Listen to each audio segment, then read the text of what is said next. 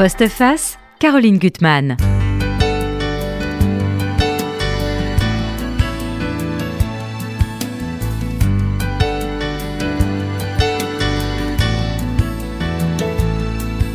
Bonjour et bien c'est bien l'émission de Caroline Gutmann que je présente provisoirement pendant que Caroline Gutmann est indisponible et je suis très contente d'inviter Frédéric Leichterflack pour ce livre Pourquoi le mal frappe les gens bien, bien qu'au début j'ai eu peur en voyant ce titre. Bonjour Frédéric Leichterflack. Bonjour Josiane Savigno. Quand vous êtes, euh, comme vous êtes universitaire, vous avez écrit notamment un, essai sur Kafka, Platonov et, euh, et, Céline, vous avez écrit euh, le laboratoire des quatre consciences. Et là, en voyant ça, je me suis dit, oh là là, il va être question de beaucoup de théologie et de philosophie. Et moi qui n'ai pas tellement à la tête philosophique, ça va être compliqué.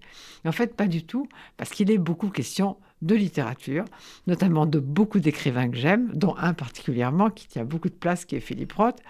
J'espère qu'on va pouvoir parler de tous, en tout cas de lui, j'en suis sûre. Mais euh, je voudrais que, que, vous lisiez euh, ce que vous avez mis euh, tout au début en épigraphe de votre livre, sur, de Dan, je ne sais pas s'il faut dire Pagis ou Pagis, je ne sais pas, mm. qui est donc un poète israélien qui est né en 1930 en Bucovine et qui est mort à Jérusalem en 1986 à 56 ans. Allez-y. D'emblée, les forces furent inégales. Satan, grand seigneur du ciel, Job, simplement chair et sang. Et de toute manière, le combat était inique.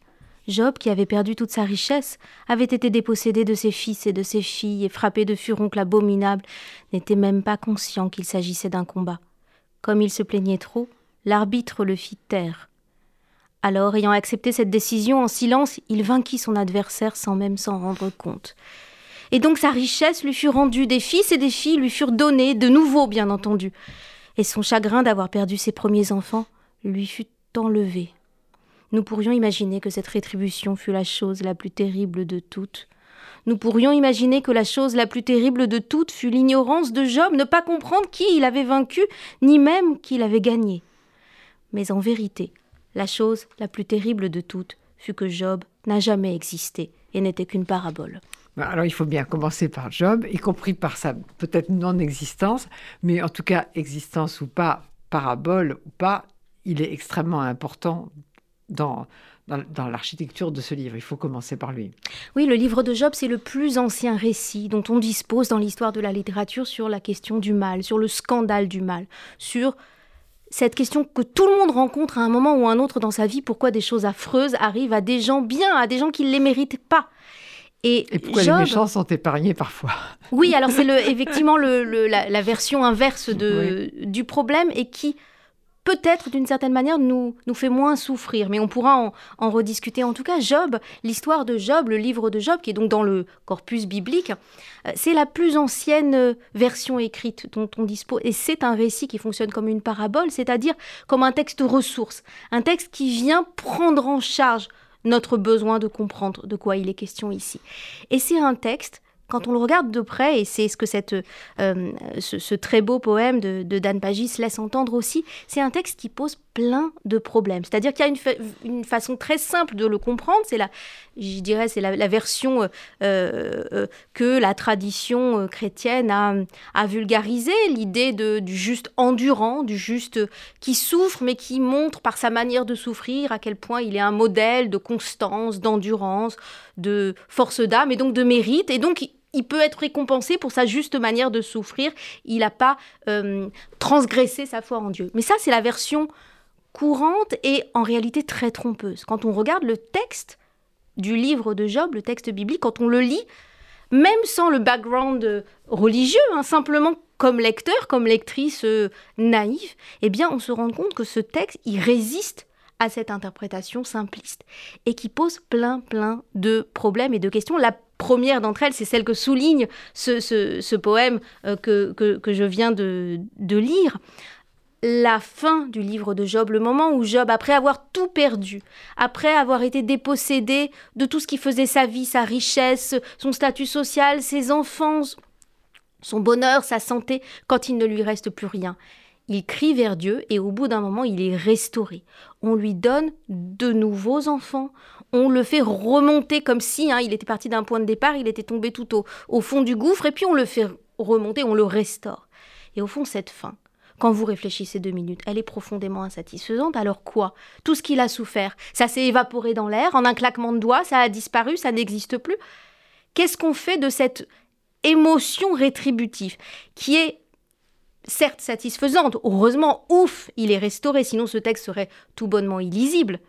Mais quand même, comment est-ce qu'on peut s'en satisfaire? Comment est-ce qu'on peut accepter que ça suffise à répondre à toutes nos questions de pourquoi tout ça arrive? Alors, ce que j'aime beaucoup aussi dans votre livre, c'est qu'il y a des choses personnelles et aussi, par exemple, des interactions avec euh, vos étudiants avec lesquels vous avez étudié un certain nombre de ces, de ces questions. Et puis, il y a cette nouvelle de Maupassant que je ne connaissais pas et qui s'appelle Coco et qui m'a enchantée, parce que, non qu'elle soit enchanteresse, mais parce qu'elle dit beaucoup de choses et, elle dit aussi la réaction que vous avez pu surprendre chez une enfant qui avait dû lire ce texte. Oui, alors il faut bien commencer quelque part hein, quand on écrit un livre. Donc j'ai pris le parti de commencer sur cette toute petite nouvelle qui fait trois pages de Maupassant qui s'appelle Coco et qui raconte une histoire toute simple, l'histoire d'un d'un vieux cheval qui ne peut plus servir aux paysans qui le euh, l'exploitaient, euh, mais c'est un cheval très aimé de sa maîtresse. Et donc euh, le, le, sa maîtresse choisit de lui donner une, fin de vie douce. Et elle demande à un petit paysan, à un enfant, de s'occuper de lui, de l'emmener au pré, de le, de le nourrir dans sa vieillesse. Et l'enfant jalouse le cheval. L'enfant ne supporte pas qu'on traite comme ça, avec tant d'égard, une vieille rosse, et il décide de lui jouer un mauvais tour. Il décide de l'attacher à un piquet, ce vieux cheval innocent, et de le laisser crever de faim au milieu d'un pré verdoyant. Et la nouvelle se termine donc sur la mort, la mort du, petit cheval et surtout sur cette, euh, sur cette phrase euh, épouvantable. Euh, le, et l'herbe poussa drue, verdoyante, vigoureuse, nourrie par le pauvre corps. Le cadavre du cheval va nourrir l'herbe, il y a une espèce d'ironie épouvantable du, sort, et ça s'arrête comme ça. Et cette chute, bah, elle est, elle est absolument sidérante. En fait, elle nous projette d'emblée dans ce qui est le sujet de mon livre, le scandale du mal. Parce que, euh, au fond, cette découverte que euh, des choses affreuses arrivent à des innocents et que tout le monde s'en fout, excusez-moi euh, l'expression prosaïque, que la nature tout entière y est indifférente, que le mal n'est un scandale que pour ceux qui en souffrent, mais autour le monde continue à, suivre son chemin, le, euh, le, soleil suit sa course dans le ciel, les saisons se succèdent, le monde continue d'aller comme il va. Et cette indifférence, cette désinvolture du cosmos tout entier à la souffrance qui, à nous qu'elle frappe, nous est si grave, nous est si précieuse dans, dans, ce qu'elle révèle de ce à quoi on tient dans nos existences, au fond, c'est ça le sentiment de scandale. Et effectivement, cette nouvelle, et c'est une anecdote personnelle que je raconte, elle avait été mise au programme, elle avait été donnée à lire par un professeur, euh, je crois que c'était en classe de, de quatrième, si mes souvenirs sont bons, à, à l'un de mes enfants qui était rentré le soir, mais meurtri en fait par cette découverte et, et, que cette, cette fin d'histoire hantait. Au fond, il y a toujours un moment dans une vie à hauteur d'enfant où on découvre le problème du mal. Parfois, certains enfants le découvrent avec un accident très grave qui arrive dans leur famille, avec un, avec un, avec un deuil, avec une expérience qu'aucun enfant ne devrait avoir à vivre. Et parfois, d'autres enfants, plus préservés, plus chanceux, en font l'expérience à partir de, je sais pas moi, la mort d'un chien chéri, euh, une, déception profonde, une injustice radicale qui leur est faite. Il y a différentes manières d'entrer dans cette, cette question du mal, mais à un moment ou à un autre, elle nous tombe dessus. Et là, de quelles ressources on dispose? Eh bien, c'est l'objet de mon livre. Je crois qu'on dispose des ressources de la littérature qui nous y préparent. Mais justement, ce livre, pourquoi le mal frappe les gens bien aux éditions Flammarion, ce que j'ai oublié de dire tout à l'heure, n'est-ce pas, de Frédéric Leichter-Flack. Euh, comme vous le dites, votre sujet, c'est la littérature et le mal, au fond. Et à un moment, euh, vous dites le poison peut aussi être l'antidote. Et, euh, et, tout ça est une sorte de thérapie morale, au fond. Oui, parce que parmi les textes littéraires que j'étudie, il y en a un certain nombre. Alors, ça va être par exemple Le Roi Lear de Shakespeare, l'opéra de Verdi Rigoletto, ça va être des, des, romans, je sais pas, un roman de Zola, un roman de Kafka, ça, va être des. Euh, Philippe Roth, hein, vous le mentionniez tout à l'heure, ça va être des auteurs très différents, mais tous, ils ont en commun de prendre au sérieux ce problème du mal, de pas chercher à le contourner, de pas chercher à apaiser notre sentiment de scandale. C'est pas une consolation simpliste. C'est pas une consolation qui va euh, consister à nous dire au fond ce dont vous souffrez n'est pas si grave, ou c'est une illusion d'optique de votre part de croire que c'est grave, ou euh, le mal n'est pas vraiment un problème à l'échelle du monde. C'est les textes littéraires que j'étudie, au contraire, ils prennent le problème au sérieux. Ils creusent cette ligne de faille sur laquelle on se tient quand on est face à la question du mal. Ils cherchent pas à nous consoler superficiellement, mais en refusant de nous consoler, en explorant sérieusement et sans nous épargner le, euh, le scandale du mal, eh bien, ils nous permettent, je crois, au moins deux choses. La première chose, c'est qu'ils prennent le premier coup pour nous. Euh, ils, nous ils nous épargnent l'effet de surprise et de désarroi. Ils nous offrent des armes à l'avance pour réagir. Ils nous débarrassent à l'avance des mauvaises manières de réagir à ce problème quand il nous tombe dessus dans la vraie vie. Ça, c'est la première chose. Et puis, euh, la, deuxième chose, c'est que la littérature, en fait, nous ouvre une, une gamme extraordinaire d'émotions morales qui nous permettent de d'approfondir, de creuser, d'explorer, de comprendre les significations que la rencontre du mal dans nos vies a pour nous. Et ce faisant, en fait, on y voit plus clair et on comprend ce à quoi on tient vraiment. On va pouvoir en prendre certains en détail. Pardon. Alors, il y a par exemple la question de la patience dans cette affaire.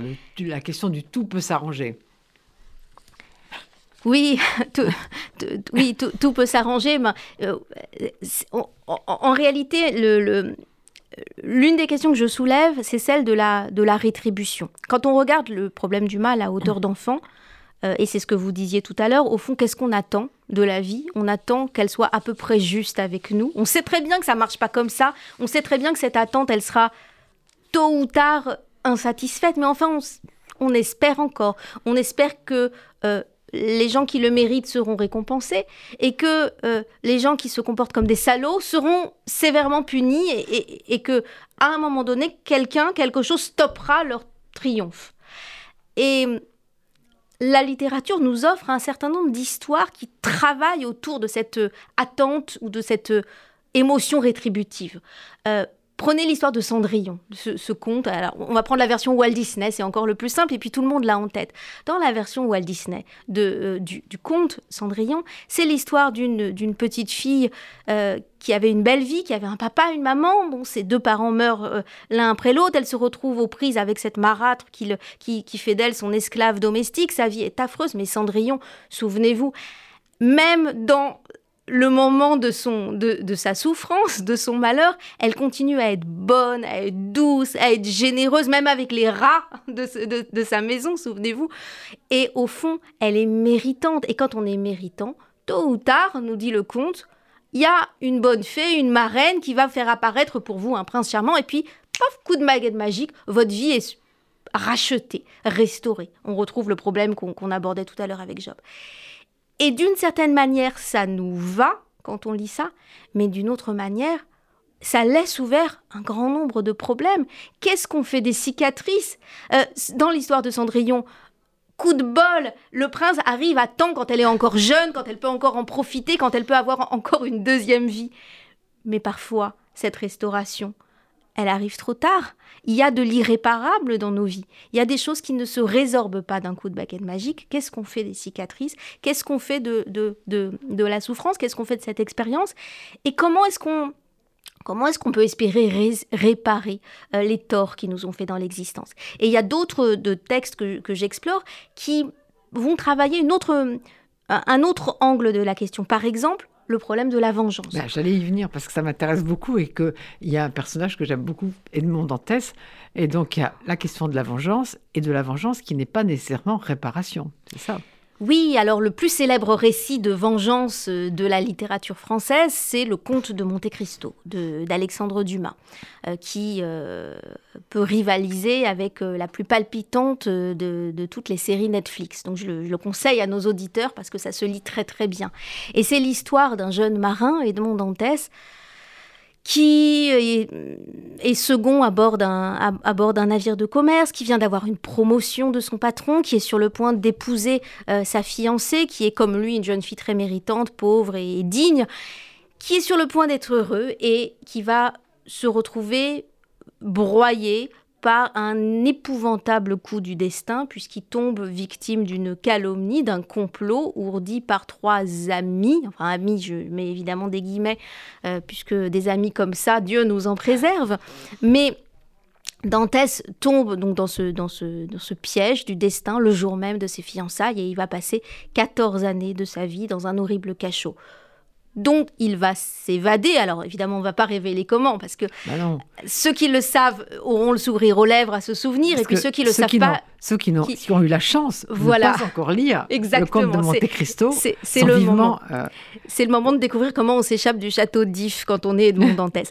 Mais le, problème ensuite d'Edmond Dantès, c'est que sa manière de euh, d'affronter l'épouvantable malheur qui lui a gâché sa jeunesse, qui lui a pris la femme qu'il aime, et définitivement, puisqu'il ne la retrouvera pas, euh, c'est d'ourdir une extraordinaire vengeance, un plan absolument magistral qui va réussir, hein, qui va aller jusqu'à son terme, dans lequel il va réussir à se venger magistralement euh, des euh, quatre personnages qui ont causé sa perte. Et au fond, Dantès croit pendant un bon moment dans le roman d'Alexandre Dumas que la vengeance est une rétribution euh, suffisamment convaincante, que ça prend en charge ce besoin de réparer. Et ce qu'il va découvrir, et c'est ce que j'explore dans le chapitre consacré à, au conte de Monte Cristo dans mon livre, c'est que la vengeance, en fait, non seulement elle ne, elle ne répare pas, non seulement elle ne résout pas le sentiment de scandale d'une vie gâchée, mais en plus elle ouvre d'autres blessures, elle crée de nouvelles injustices. Au fond, elle rend le monde encore plus malheureux, elle crée de nouveaux désordres, dont ensuite il faudra à son tour rendre compte. Et cette, euh, cette insatisfaction liée à la vengeance, euh, à la rétribution en général, euh, là encore, elle pose la question de, du réparable ou de l'irréparable dans nos vies. Mais alors, Frédéric Leichterflack, je dois avouer que j'ai beaucoup, beaucoup aimé ce chapitre parce que j'avais tendance justement à penser euh, que le sentiment de vengeance qui m'a habité parfois, moi aussi, je pense, était une réparation et on voit très bien que non. et que, comme vous dites, au contraire, il crée du désordre supplémentaire. C'est ça qui, est très, très intéressant dans, euh, dans l'affaire de, de Edmond Dantès. Oui, parce que tôt ou tard, on peut bien se venger de ceux qui nous ont fait du mal, mais ce tôt ou tard n'est pas un détail, parce que entre-temps, les gens ont refait leur vie, ont construit leur vie, euh, il y aura des victimes collatérales, les méchants se sont mariés, ont fait des enfants, est-ce que vous allez exercer votre vengeance sur plusieurs générations? On connaît bien les problèmes que la notion même de vendetta hein, dans, les, euh, dans, les familles corses ou albanaises, euh, ou, juives d'ailleurs, euh, parce qu'on a ça aussi dans les familles juives, provoque. C'est un, une réserve d'injustice supplémentaire. Au fond, vous n'allez pas poursuivre le crime des parents sur les enfants. Ou alors, quand on fait ça, quel type de responsabilité collective on est en train de, de mettre en œuvre? Il y a quelque chose qui, de quelque manière que vous le preniez, choque notre besoin de justice, notre besoin que la vie soit juste, et c'était le point de départ de notre discussion. Nous savons que la vie n'est pas juste, mais d'une manière ou d'une autre, nous y tenons, nous nous y efforçons et nous nous accrochons à cette idée. Mais alors, pour ceux qui n'ont pas eu la chance ni de le lire, ni d'aller le voir au théâtre, il faut qu'on parle quand même du roi Lear et surtout de Cordelia, qui est quand même un personnage extraordinaire et qui est totalement dans le sujet. Oui, alors le voir au théâtre, si vous faites allusion à la, mise en scène du Roi Lear, à la comédie française là, qui, a occupé le devant de la scène pendant quelques semaines, malheureusement, c'est une adaptation et donc la fin de la pièce de Shakespeare a été coupée, réécrite. Et donc ce qui, pour moi, fait toute la saveur, l'essentiel, le, la valeur de cette extraordinaire pièce de Shakespeare, la mort de sa fille mm. Cordelia. C'est pour ça qu'apprenant ça, je ne suis pas allée voir cette Oui, bah, vous avez bien fait. Et, la mort, du, et la mort du, personnage éponyme, le roi Lear, en fait, dans la mise en scène, ça a été supprimé. Donc Cordelia ne meurt plus, le roi Lear ne meurt plus, et on n'y comprend plus rien. Mais alors, dans la pièce de Shakespeare elle-même, euh, dans la version écrite par Shakespeare, euh, au fond, le roi Lear, c'est euh, c'est l'histoire d'un vieux roi à, moitié fou, à moitié sénile. Hein. Il, est presque en situation de, démence, mais, peu importe. En tout cas, au, début de la pièce, il, euh, se défait euh, de, de, son royaume. il est encore vivant et il offre son héritage euh, à ses filles. Et il a deux filles aînées qui sont des ingrates, des filles sans cœur, qui vont l'humilier, qui vont le dégrader, qui, une fois qu'elles ont récupéré toutes les richesses, vont se traiter leur père comme un, comme un, comme un poids mort, comme un, comme un déchet dont on ne sait plus quoi faire, comme, comme quelque chose qui finalement vient alourdir leurs existences et, dont elles, voudraient se, se, débarrasser le plus vite possible. Et donc le roi Lear souffre, souffre, et il lui reste une fille, sa plus jeune fille, Cordelia, celle qui... Euh, est restée juste et, et, bonne et droite, intègre d'un bout à l'autre de l'histoire, malgré la répudiation que son père lui a fait subir par erreur, hein, par malentendu. Et à la fin de la pièce, Lyre, qui est descendu tout en bas, qui a fait vraiment l'expérience jusqu'à la folie de la dérédiction, du désarroi, de, de, l'effroi de cette découverte de l'ingratitude humaine euh, et de l'humiliation. Euh, Lyre retrouve sa plus jeune fille Cordelia.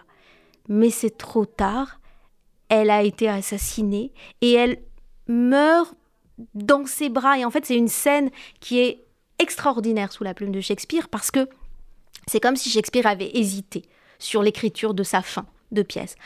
Cordelia, dans les bras, donc le vieux roi Lear porte sa fille dans ses bras et il hésite. Est-ce qu'elle est encore vivante? Est-ce qu'elle est morte? Il place une plume devant, devant ses lèvres pour voir si la plume bouge. Est-ce qu'il y a encore un souffle? Est-ce qu'elle peut être réanimée? Oui, non, oui, non. Pendant trois ou quatre pages dans le texte de Shakespeare, on hésite entre la vie et la mort. Et lire ne voit plus que ça. Il n'y a plus qu'une seule chose qui compte. C'est est-ce que Cordelia va respirer à nouveau ou est-ce que c'est trop tard Et on bascule d'un pôle à l'autre. En fait, vraiment, Shakespeare hésite sur la fin de sa pièce. Est-ce qu'on va s'en tirer avec un happy end? Et à nouveau, on va nous demander de considérer que bah on est quitte, on est quitte, on a bien souffert, mais après tout, ça se finit bien. Mais c'est rare chez Shakespeare. Oui, c'est rare, c'est vrai. ça, c'est vrai. Ou est-ce qu'on va faire l'expérience jusqu'au bout, descendre jusqu'au bout avec Lyre qui porte le corps mort de sa fille Cordelia dans les bras? Et bien sûr, il va mourir de chagrin à son tour. Mais il y a là quelque chose, en fait, comme si... Euh, là encore, vous disiez tout à l'heure, en fait, la littérature, euh, elle nous préserve pas, elle, est à la fois le poison et l'antidote. Oui, là, elle nous empoisonne. En fait, quand on lit le, roi Lyre, on, peut devenir fou à notre tour sur la lande, comme dans la scène où, Lyre, sous l'orage, euh, perdu seul dans la lande, se, met à hurler au ciel et, ses propos n'ont plus de cohérence parce qu'il est en train de devenir fou, fou de détresse. Ça peut nous arriver aussi, mais je ne crois pas que ce soit ça l'effet de la pièce. Je crois qu'au contraire, en nous emmenant avec Lyre sur la lande, euh, dans cette nuit d'orage où, où, on est face au pire, eh bien, cette pièce prend le premier coup pour nous, cette pièce nous préserve, cette pièce nous, nous protège de l'effet de surprise et elle nous, je dirais pas qu'elle nous prépare, c'est pas ça que je veux dire, mais elle nous, euh, elle nous donne les ressources euh, psychiques pour affronter le, le, désarroi et l'horreur de, de ces rencontres avec le mal. Et elle nous, et c'est pour ça que c'est important, je crois, quand on, quand on met en scène le roi Lyre, d'aller jusqu'au bout, de permettre aux spectateurs de faire l'expérience jusqu'au bout, parce qu'il y a une forme de catharsis là-dedans. Il y a une forme de, de, thérapie, au fond, comme quand on affronte ces, ces terreurs. Hein. vous savez, dans certaines formes de thérapie, on nous, met, on nous accommode à, ce qui nous fait le plus peur, à ce qui nous met le plus en, en, en insécurité. Bien là, il y a quelque chose de cet ordre-là. On est face à notre terreur absolue. On la vit et on la vit depuis des siècles, puisque cette pièce euh, euh, s'est transmise de génération en génération comme, un texte ressource qui parle absolument à tout le monde. L'histoire de ce, de ce vieux père qui meurt de chagrin devant le, devant le corps de sa plus jeune fille. C'était tout ce qu'il demandait au destin. Hein. Il était prêt à accepter tout ce que ses filles aînées lui avaient fait subir. Il était prêt à dire Ok, je porte pas plainte contre le destin, je, je suis quitte pour ce que j'ai vécu. Mais je demande qu'une seule chose c'est que ma plus jeune fille Cordelia, qu'elle revive, qu'elle rouvre ses yeux et ça lui est refusé. Mais Cordélia, elle est aussi très symbolique de votre titre, Pourquoi le mal frappe les gens bien? Oui, alors oui, c'est bien sûr, vous, vous, avez raison, puisque Cordélia, dès le début, elle ne mérite pas ce qui lui arrive. Hein. C'est la seule fille bien de, parmi les trois filles de lire. C'est la seule qui euh, ne, ne, euh, ne, se lance pas dans une, tirade de, de, comment dire de, euh, de, fausses affections, oui, un faux éloge de son père, puisque le père demandait à ses filles, en échange de l'héritage qu'il qu'il avait déjà décidé de leur répartir, de prononcer son éloge, de dire à quel point elles aimaient leur père. Alors évidemment, quand on commence comme ça, quand on commence à réclamer de ses enfants des mots d'amour, il faut s'attendre à, des, à, de, mauvaises surprises. C'est vraiment mettre tout le monde en porte-à-faux. Et les deux filles aînées s'acquittent de cette, de cette euh, demande qui leur est faite, et donc elles, prononcent un éloge du père, et Cordelia s'y refuse en disant, mais je suis ta fille, tu es mon père, je t'aime comme une fille doit aimer son père, point. Et je, tu n'auras pas de moi des mots euh, plus, plus élogieux parce que ce serait entrer dans cette, dans cette logique euh, psychologiquement, euh, comment dire, enfin, dans cette, dans cette mauvaise manière de, construire la relation ou de concevoir la relation. Et donc Cordelia, elle campe sur ses positions, et quand Lyre lui dit, mais tu, es une horrible fille, tu es la pire de mes filles, je, je, vais te déshériter, te répudier, eh bien, elle revient pas sur sa position, elle assume, elle est intègre jusque dans cette manière d'assumer. Donc oui, ça commence sur une injustice. Effectivement, vous avez raison, ça commence sur une injustice. Et au fond, toute la pièce de Shakespeare, c'est une exploration de cette euh, hypothèse qu'on peut faire quand on, quand on construit un monde, comme le fait Shakespeare, un monde dans lequel il n'y a pas de rétribution à attendre. Un monde dans lequel, au fond, la notion de justice du sort n'est même pas arrivée à la conscience des personnages. Un monde dans lequel il n'y a rien à attendre de la justice. Et c'est une drôle d'expérience, en fait, que de faire ça. Et seule la littérature peut nous faire faire une expérience comme ça, de manière protégée, en fait, sans, sans la vivre réellement dans l'univers protégé de, la littérature. Mais justement, je voudrais citer une phrase de Milan Kundera qui intervient aussi dans votre livre, euh, quand, dans son discours au prix de Jérusalem.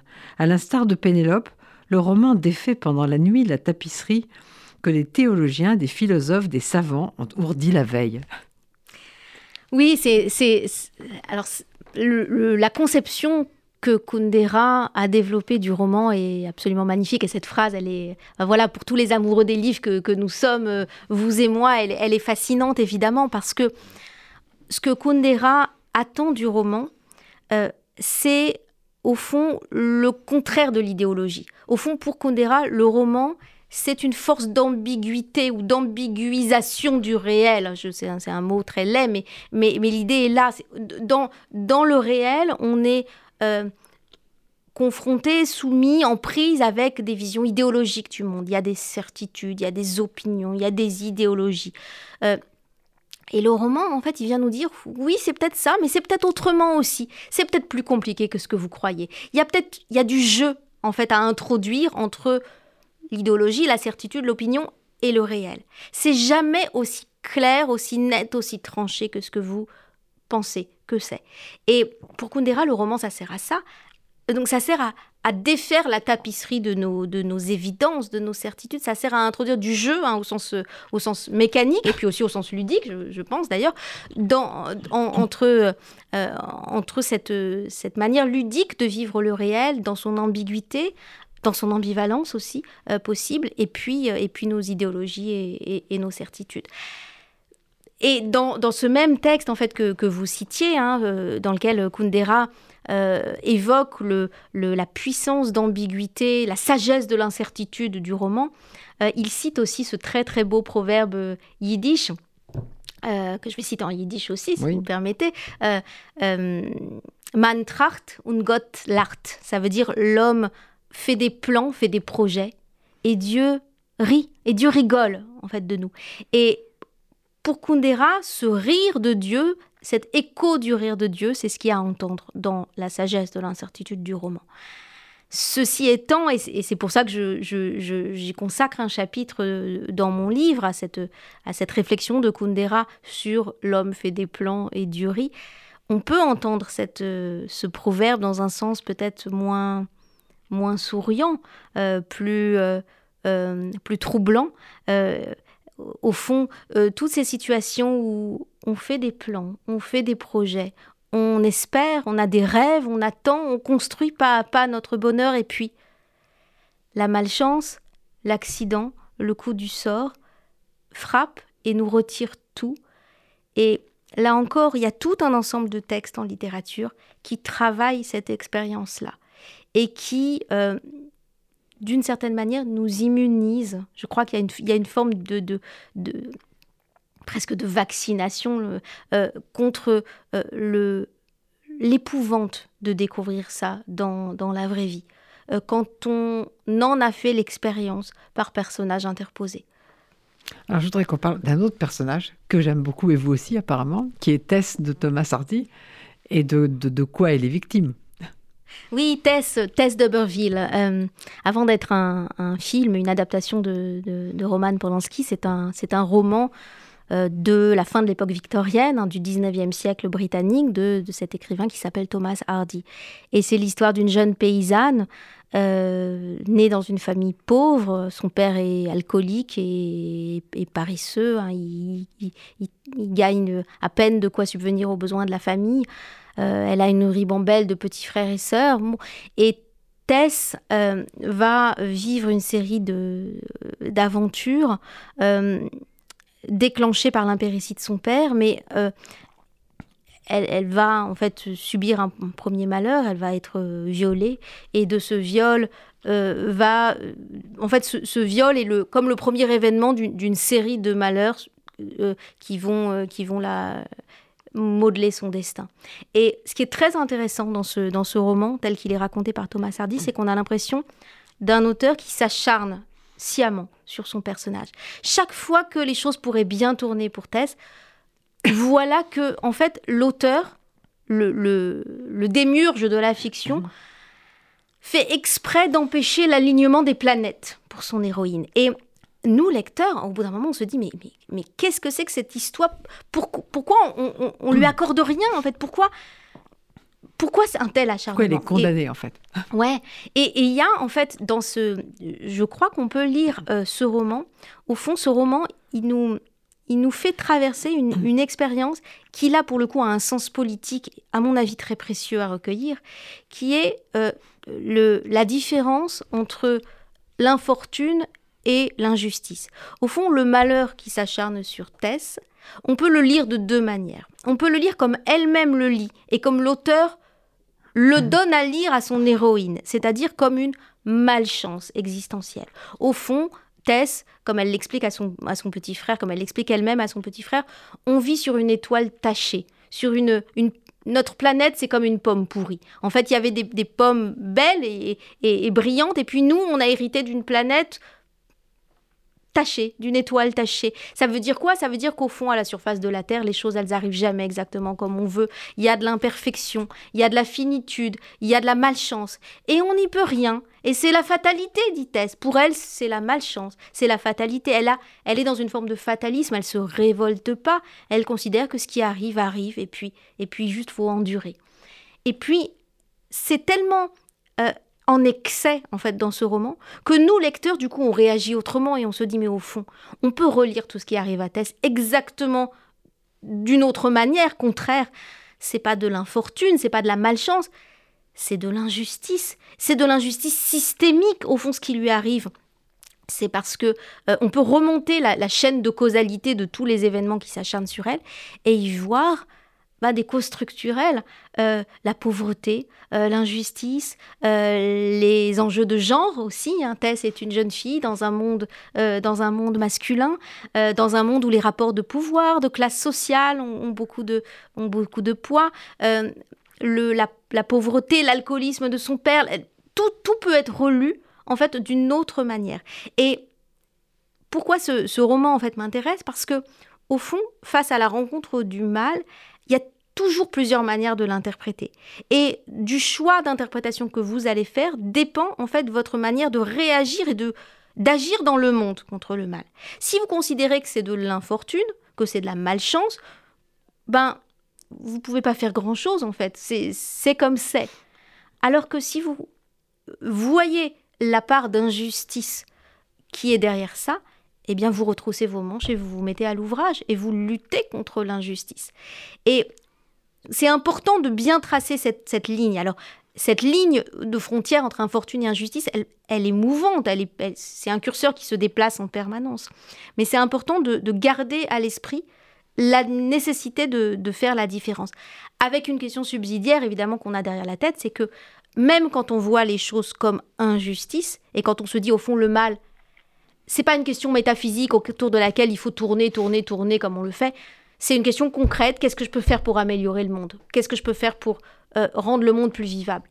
Et c'est bien de voir les choses comme ça. Sauf qu'il y a un moment, et c'est aussi ce que la littérature nous donne à penser, où on se rend compte que euh, le mal comme expérience du mal subi, comme expérience de la souffrance, n'est pas entièrement résorbable ou rabattable sur la malfaisance, sur le mal commis, euh, sur l'injustice. Il y a une part de mal qui était ce que Paul Ricoeur appelait le scandale du mal. Ah oui, et je repris cette vous, Vous citez Paul Ricoeur quand vous dites euh, le, le, mal, c'est ce contre quoi on lutte quand on a renoncé à l'expliquer.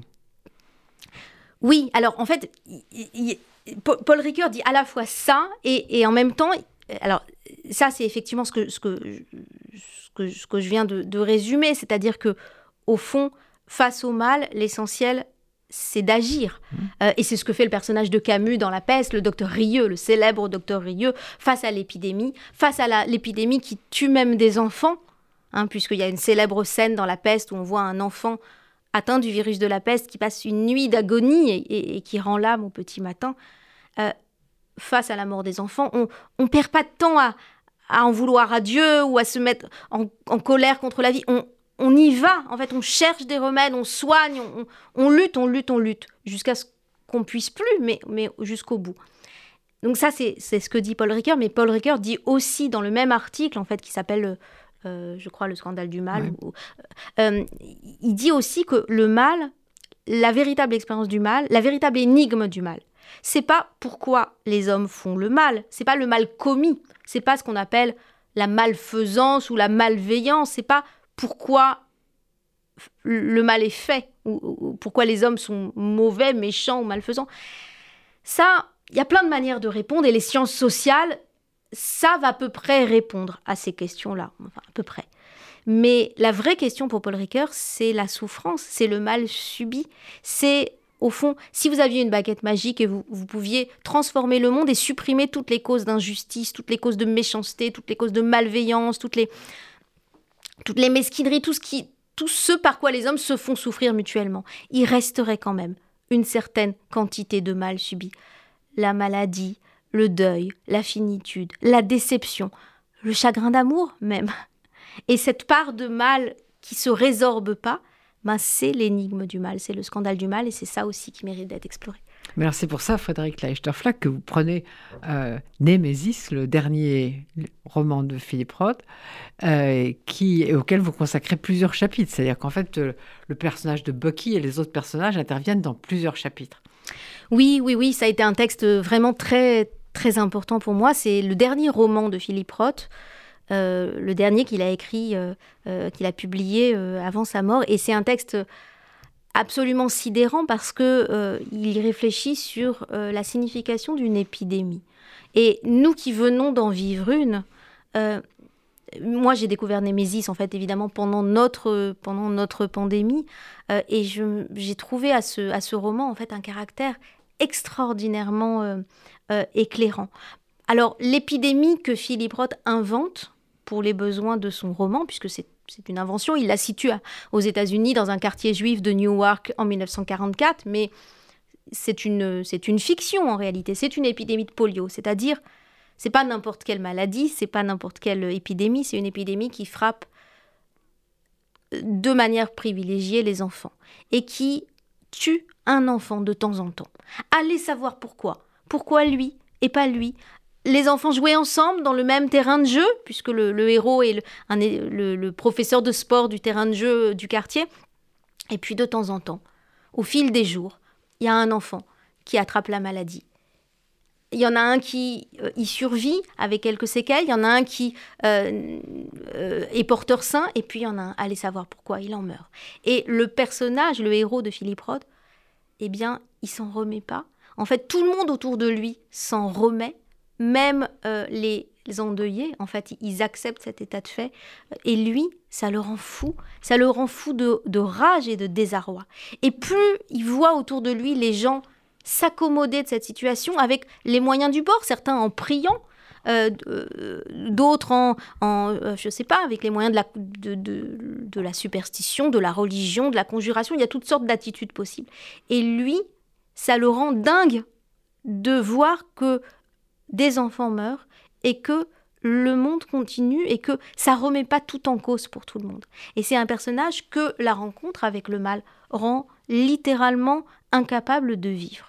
Et c'est un, roman qui est très important pour moi parce que euh, d'abord, il explore, je crois, euh, le, euh, derrière cette, cette métaphore de l'épidémie, je crois qu'il y a une réflexion sur le, le mal radical, l'expérience du mal radical qu'est la Shoah, le, la souffrance des enfants, hein, la mort des enfants. C'est d'abord les 1,5 million et demi d'enfants juifs torturés pendant, pendant l'occupation nazie. Et je crois que c'est aussi ça en fait que Philippe Roth a à l'esprit quand il écrit ce, texte, ce texte et euh, il est en colère à la manière de ces, de ces familles euh, juives ashkénazes dans lesquelles on est en colère contre Dieu, dans lesquelles on est fâché contre Dieu, dans lesquelles on ne peut pas pardonner à Dieu d'avoir laissé faire la Shoah, d'avoir laissé mourir tous ces enfants. Et au fond, cette colère contre Dieu, qui est aussi une colère contre les hommes qui s'accommodent d'un Dieu pareil, parce que au fond c'est pas à Dieu que le personnage de Bucky Cantor en veut, mais aux autres hommes qui continuent à s'accommoder d'un rapport infantile à Dieu, un rapport où on, considère qu'on peut prier Dieu pour lui demander de nous épargner, par exemple, ou pour le remercier de nous avoir épargnés, euh, ce qui est une manière de laisser entendre que les autres qui sont morts à côté l'auraient bien mérité. Et ce rapport infantile à Dieu, au fond, c'est ce dont euh, le, la Shoah nous a débarrassés ou, aurait dû nous débarrasser tous. Euh, et je crois qu'il y a derrière le roman de Philippe Prop cette réflexion aussi sur les théologies post-Shoah et sur ce que c'est. Comment, comment, quel rapport à Dieu on peut encore avoir? Et il y a plein de manières de répondre à cette question. Hein. Il ne s'agit pas du tout de fermer la porte à la religion, mais quel rapport à Dieu on peut encore avoir après, euh, après cette expérience-là? Et puis il était aussi hanté par la question qu'est-ce que c'est qu'être un juif américain qui n'a pas connu la Shoah? Ça, c'était quelque chose qui l'a beaucoup préoccupé, beaucoup. Mais euh, ce qui l'a intéressé aussi dans ce roman, je pense, et ce qu'on voit dans tout à fait, c'est comment Bucky prend la culpabilité sur lui. C'est-à-dire, il, finit par penser qu'il est, il est le porteur de la maladie. Et quand il va dans le camp de vacances pour rejoindre sa petite amie, où ça se passe très mal, et que des gens déclarent la maladie, il prend la culpabilité sur lui, c'est-à-dire il pense qu'il est le porteur du mal. Oui, alors le roman est un peu ambigu sur ça. En fait, on ne pourra jamais savoir exactement. Il est probable qu'effectivement Bucky Condor ait été, dans un premier temps, le porteur sain de la maladie et qu'il ait lui amené le virus dans, voilà, dans ce petit paradis enfantin qui était la colonie de vacances euh, excentrée euh, de, l'enfer de la ville de Newark contaminée. Mais on ne peut pas en être sûr. Et, et et, là encore, cette expérience, combien d'entre nous l'ont faite pendant la pandémie? De se dire, cette angoisse de se dire peut-être que j'ai contaminé mes grands-parents. Et, et au fond, lui décide effectivement de prendre la culpabilité sur lui. Euh, mais je crois, et c'est ce que j'essaie de montrer, je crois qu'au fond, cette histoire de de, comment dire de, porteur de, l'épidémie, de, culpabilité d'avoir apporté la maladie, c'est comme une sorte de, symptôme secondaire. Je crois que derrière ça, euh, Bucky Cantor revendique pour lui cette culpabilité euh, qui est celle des, personnages de Dostoïevski, celle du tout le monde est coupable de tout devant tous.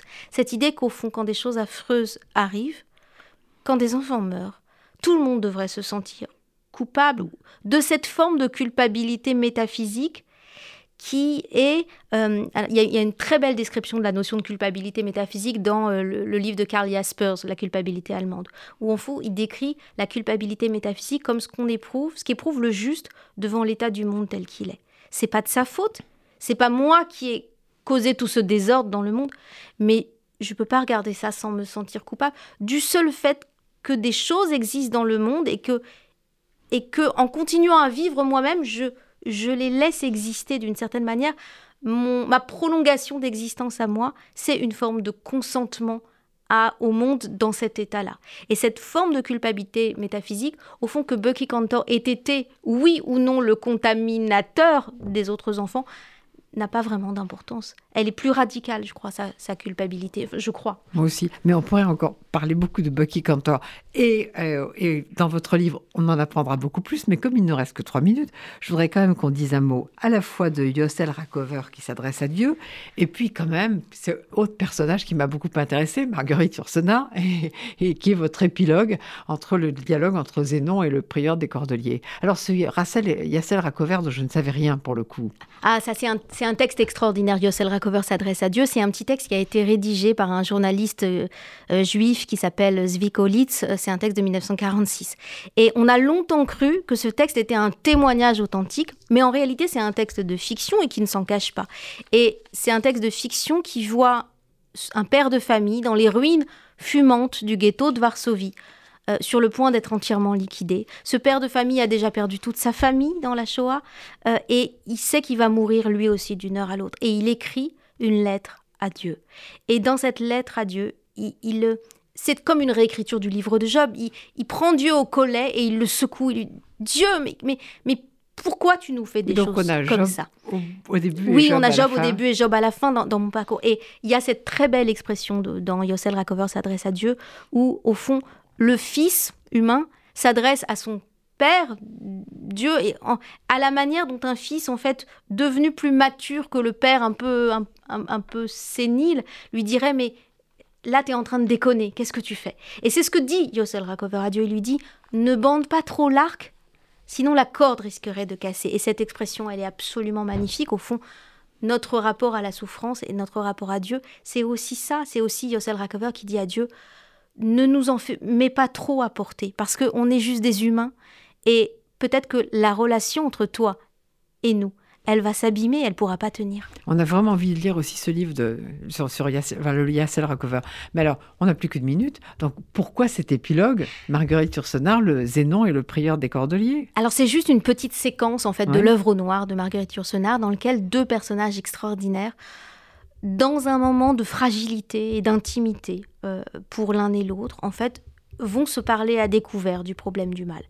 Et l'usage que je fais de ce passage, c'est au fond simplement pour dire que il y a des solutions intellectuelles, il y a des solutions théologiques. Chacun trouve en fait à se raccrocher euh, à, des solutions entre guillemets qui lui conviennent, mais l'essentiel, c'est euh, de maintenir le dialogue, de partager le désarroi et surtout que la solution de l'un n'accentue pas la blessure de l'autre. Et je crois que c'est ce qui se joue aussi dans ce, dans ce dialogue, dans ce magnifique dialogue entre Zénon et le prieur dans le, dans le roman du Yourcenar. Ben, merci beaucoup Frédéric Lachterfac. Et je crois qu'on aura compris que si on aime la littérature, il est absolument indispensable de lire Pourquoi le mal frappe les gens bien, dont le titre ne, dit pas a priori que c'est ça, mais si on aime la littérature, il faut lire ce livre. Alors il y a un sous-titre, La littérature face au scandale du mal. Voilà. la littérature et le mal. Mais la littérature et le mal, on en a beaucoup parler, parler, et vous, vous allez au cœur des exemples. C'est ça que je trouve absolument magnifique dans ce livre qui est publié chez Flammarion. Merci mm. beaucoup. Merci beaucoup à vous.